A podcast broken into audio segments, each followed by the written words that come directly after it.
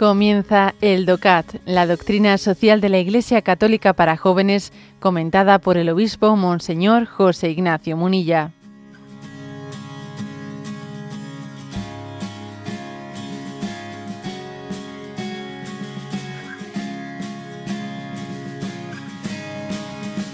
Vamos a concluir con este punto 269, pues el apartado referido a la, a la preservación de la creación. ¿eh?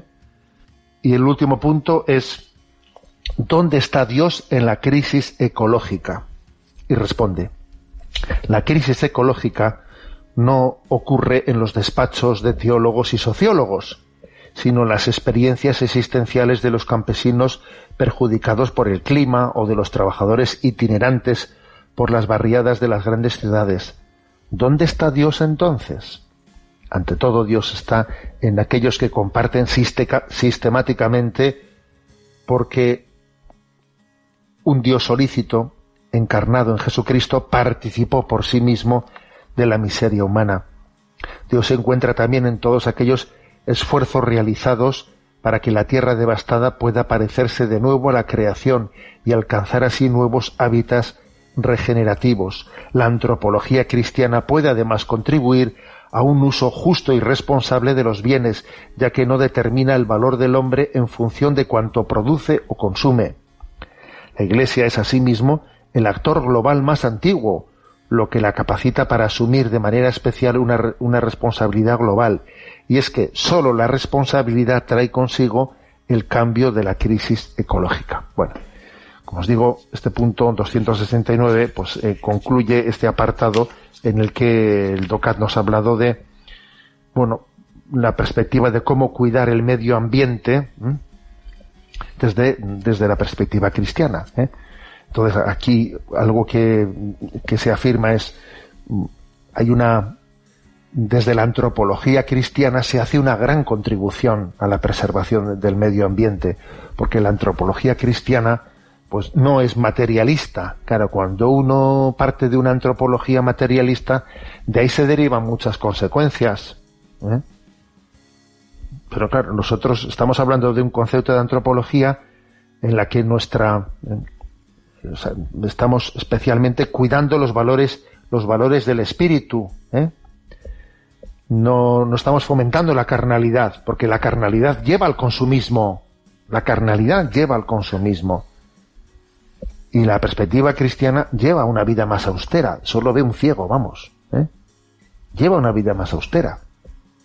Pues eh, no, la perspectiva cristiana no es, venga, ¿eh? a vivir que son cuatro días, ¿no? Y entonces eh, a, una vivencia desenfrenada que lleva al consumismo, que lleva a una crisis ecológica. No, pues la, la, vida, la perspectiva cristiana lleva a la austeridad, lleva a saber incluso, pues renunciar, ¿no? Renunciar pues, mm, pues a, a una manera desenfrenada de, de la vivencia de, de, un consumo, de un consumo que, que no nos permite, ¿no? que no nos está ayudando a tener el señorío sobre nuestra propia voluntad, ¿no? Está claro que la aportación que hace el cristianismo es muy importante. Que no quiera ver esto eh, no, no está entendiendo nada. ¿eh? También decir que, que, nosotros entendemos que vemos que Jesucristo está presente en aquellas, en aquellas víctimas también de la crisis ecológica, porque, porque es obvio que, eh, pues que las crisis ecológicas se suelen cebar pues en los, en los más pobres, tanto en el mundo, eh, en el mundo pues de, de, la escasez del agua, como en las, como las grandes urbes, ¿no? Lo, que acontece en determinados barrios de las grandes urbes del tercer mundo o no únicamente del tercer mundo, es especialmente los más pobres en los que se está eh, en los que se está cebando la, las consecuencias de la crisis ecológica y nosotros esa, ese reconocimiento que hacemos de la presencia de Cristo en todos aquellos que sufren, obviamente será una gran aportación, ¿no? Para luchar contra contra, contra esta crisis, esta crisis ecológica. ¿eh? Con lo cual, digamos, creo que no tenemos que tener ningún complejo, porque parece que a veces eh, pues el valor del ecologismo se presenta como una nueva religión, como una nueva religión alternativa, y creo que el cristianismo desde sus raíces ha hecho una gran aportación ecológica.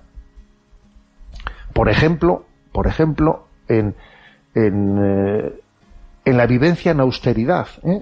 La vivencia en austeridad, eso que siempre hemos dicho en la cultura cristiana, donde comen cuatro, comen cinco, y la ropa nos la hemos pasado ¿eh? tradicionalmente, pues en las culturas cristianas, pues hemos sido que hemos, en las familias numerosas, eh, pues eso, la ropa se ha compartido entre los hermanos y entre los primos. Ese, eso ha sido, ¿eh? esa ha sido una, una apuesta muy clara de, de, ese humus cristiano católico en torno a una familia, una familia cristiana, ¿no? Entonces, cuando alguien ahora enarbola la, la bandera del ecologismo como si comenzase ahora la Iglesia a predicar esto y antes no lo hubiese dicho nunca, a ver, perdone, miremos, ¿no? todas las consecuencias de los valores cristianos, ¿no? y veremos, ¿no? pues la gran aportación que se ha realizado.